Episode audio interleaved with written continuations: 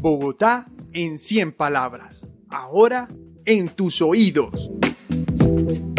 Trapos al aire. Habíamos vuelto al colegio después de las cuarentenas. En clase de competencias ciudadanas la profesora preguntó si alguien sabía qué significaba el color rojo en la bandera de la ciudad. Después de un momento de silencio, desde el fondo del salón, una voz destemplada respondió. Hambre.